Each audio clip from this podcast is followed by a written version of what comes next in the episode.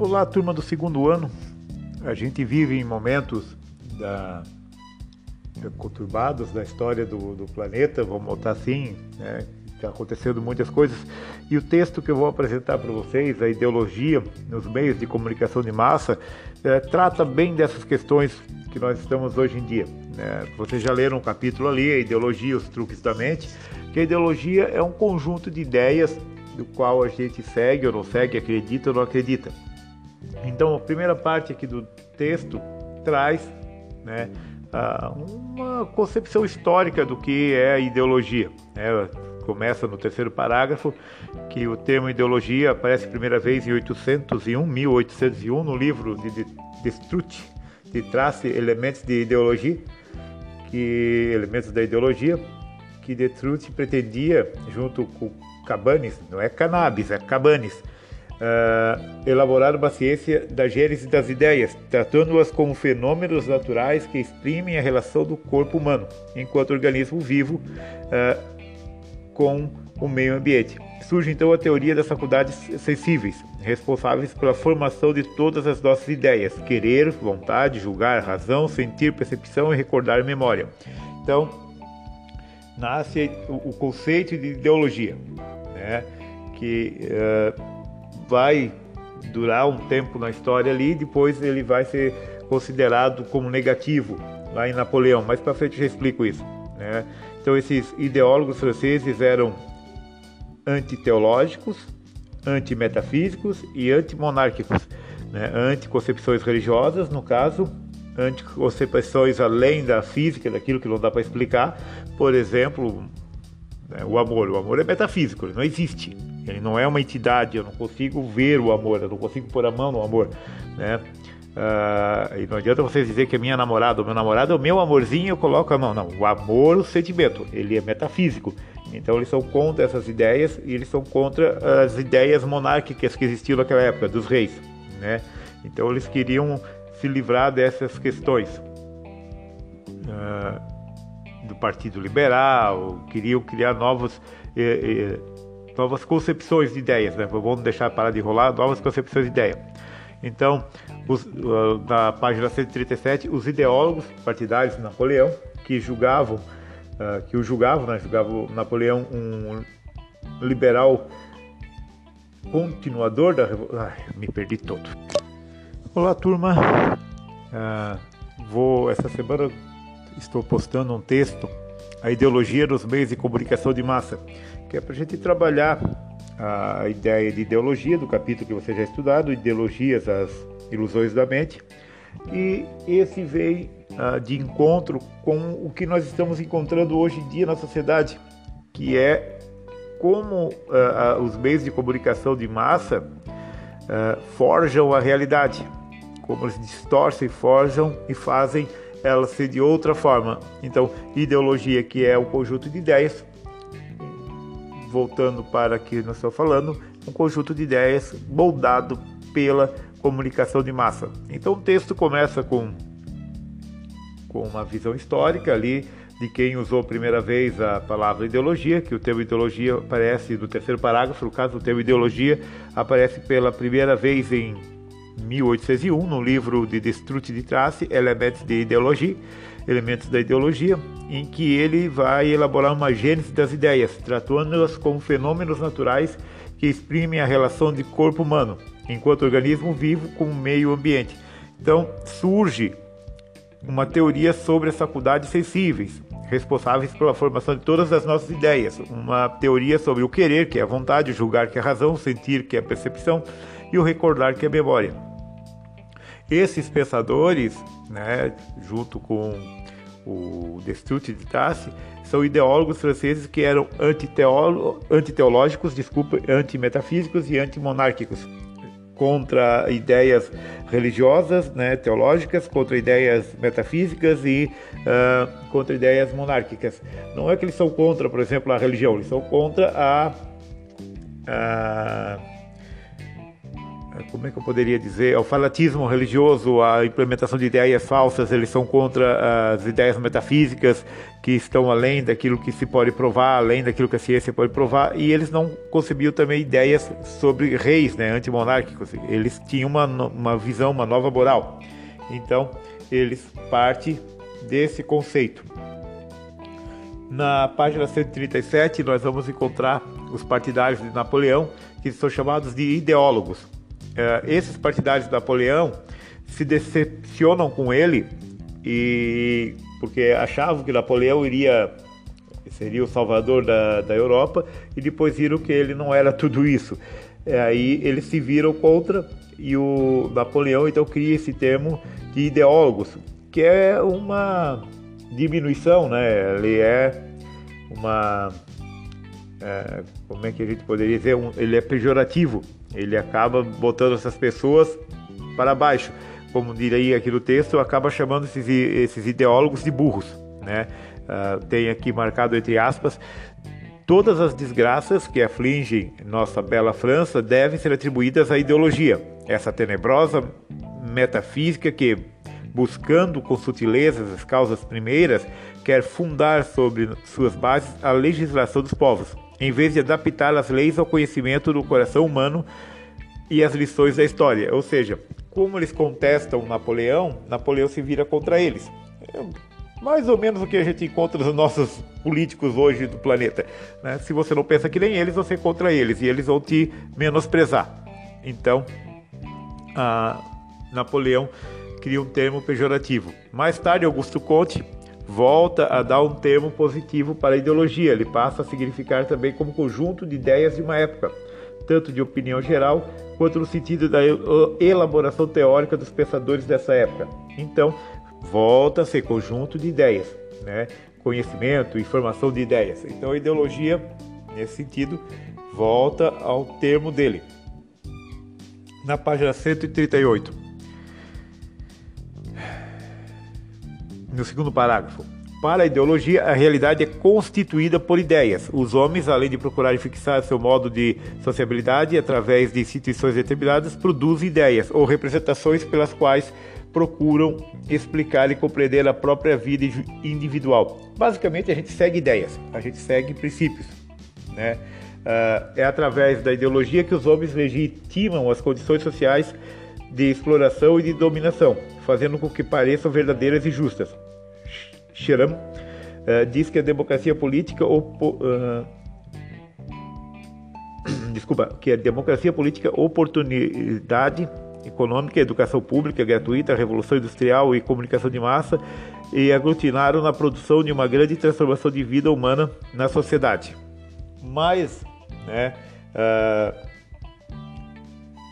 Vamos botar assim, um, um termo da ideologia, quem cedo madruga, Deus ajuda. Isso é um termo do capitalismo, que é para fazer que você trabalhe sem questionar muito. Não quer dizer que seja tão ruim assim, mas é por aí como é que funciona. Ah, de todas as mudanças tecnológicas, ah, a que mais se aproveitou da ideologia foi as, a, a comunicação de massa. Eles é que ah, usufruíram desse conceito de formular ideias o que as pessoas seguem. Então a comunicação de massa atingiu aquele gigantismo absorvente, que muitas vezes afronta a cultura peculiar de determinado grupo social, fazendo-se poderosa arma de dominação intelectual e política. Dominação intelectual e política. Então, a comunicação de massa é tudo aquilo que se fala realmente. Ela está ali para moldar as cabeças. Né? Ah, no finalzinho da 138, ela define a realidade social e, consequentemente, influencia a organização do trabalho, o caráter da tecnologia, o currículo do sistema educacional, tanto formal como informal, e o uso do tempo livre, isto é, as estruturas sociais básicas da vida das pessoas. As comunicações de massa então modelam isso.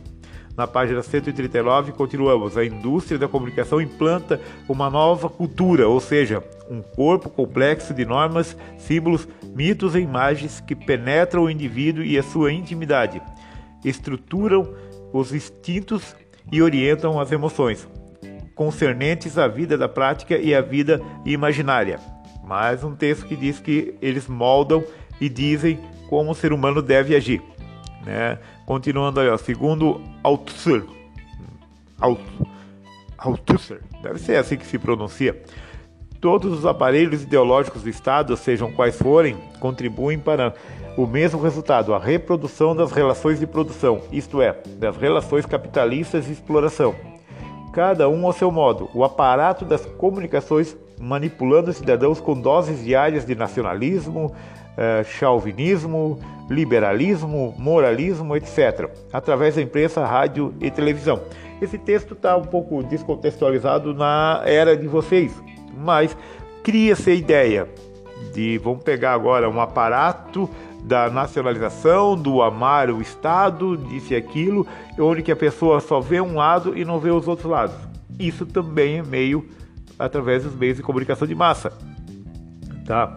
É, interferindo, ou seja, um governo pode usar comunicação de massa? Pode, pode usar.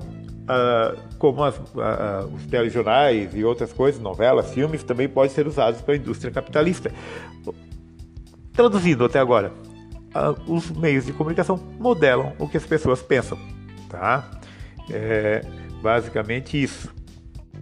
Continuando, na página 140, nós vamos encontrar o trecho onde que diz que os meios de comunicação, para tornar o que eles pensam uh, o padrão, eles precisam convencer as pessoas do contrário, né?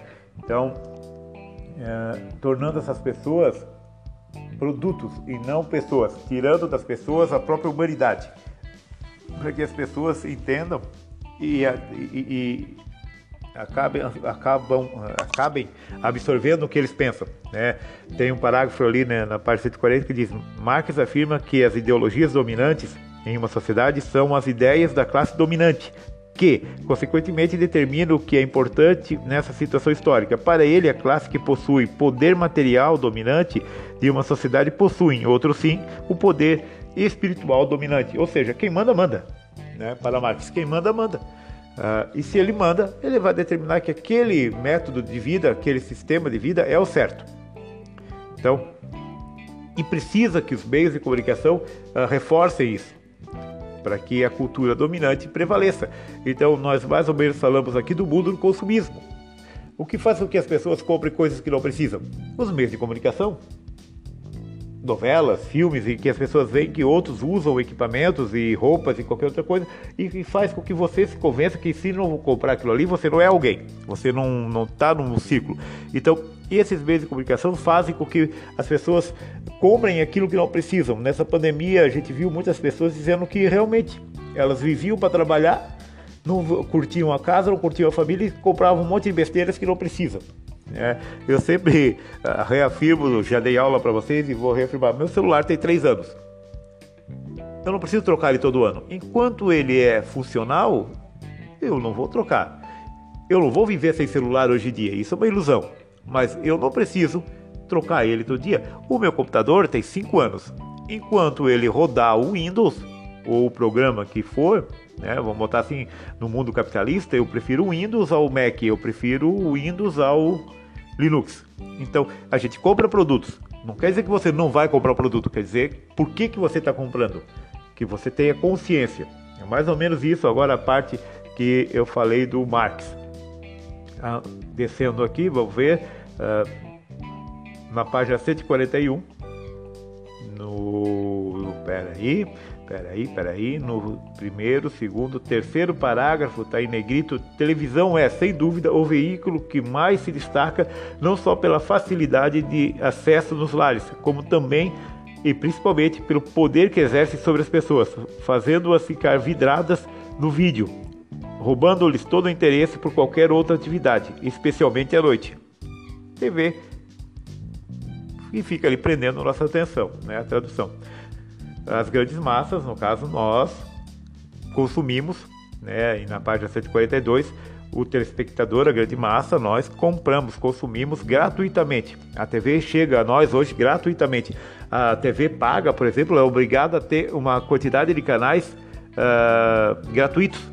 Tem que ter ali. Então, se você acessa o pacote básico, você acessa canais gratuitos, entre eles está a Rede Globo, Bandeirantes, SBT, todos os canais religiosos, que são também de cunho ideológicos, e tu acaba acessando essa informação goela abaixo. Então, a TV ajuda a quebrar a identidade cultural de uma nação. Ela traz informações de vários lugares e também quebra a informação de outros lugares. Tá? Ah, o que mais me interessa aqui nesse texto vai estar ali no finalzinho da página, onde que fala o telejornal. O telejornal altera ainda mais a realidade dos acontecimentos por meio de recursos tecnológicos e ideológicos, fragmentando e ou personalizando os fatos ocorridos para transformá-los em notícia. Ah, o jornalista alemão Dagobert Lindau, né, fala da grande perda que é da realidade na TV. Então ele acredita que os grupos de interesse político e partidários colaboram para essa perda de realidade. A gente vai dizer assim, ah, porque a TV hoje é lulista porque fala contra o Bolsonaro. Mas no tempo que o Lula estava no poder, a Globo também sentava o cacete do Lula. O tempo que a Dilma estava no poder, a TV sentava o cacete na, na Dilma. A TV funciona conforme as pessoas mandam. Se o governo não está a favor daqueles que mandam, eles vão contra. Então, ela trabalha de uma certa forma e nós temos que ter, ter, ver isso, nós temos que ser mais inteligentes do que a TV nos propõe. Porque a TV nos condiciona a pensar errado. Então vai ter um monte de grupo de pessoas que vai dizer: ah, a Globo é contra o Bolsonaro. A Globo ela tem uma visão. Se tu for da Record, a Record é a favor do Bolsonaro. A Record puxa o saco do Bolsonaro até não dá mais. Se tu for na Bandeirantes, um dia eles puxam o saco do Bolsonaro, outro dia não. Isso depende muito do dia que eles estão ali e quem está pagando eles naquele momento. Então, quem é que paga quem?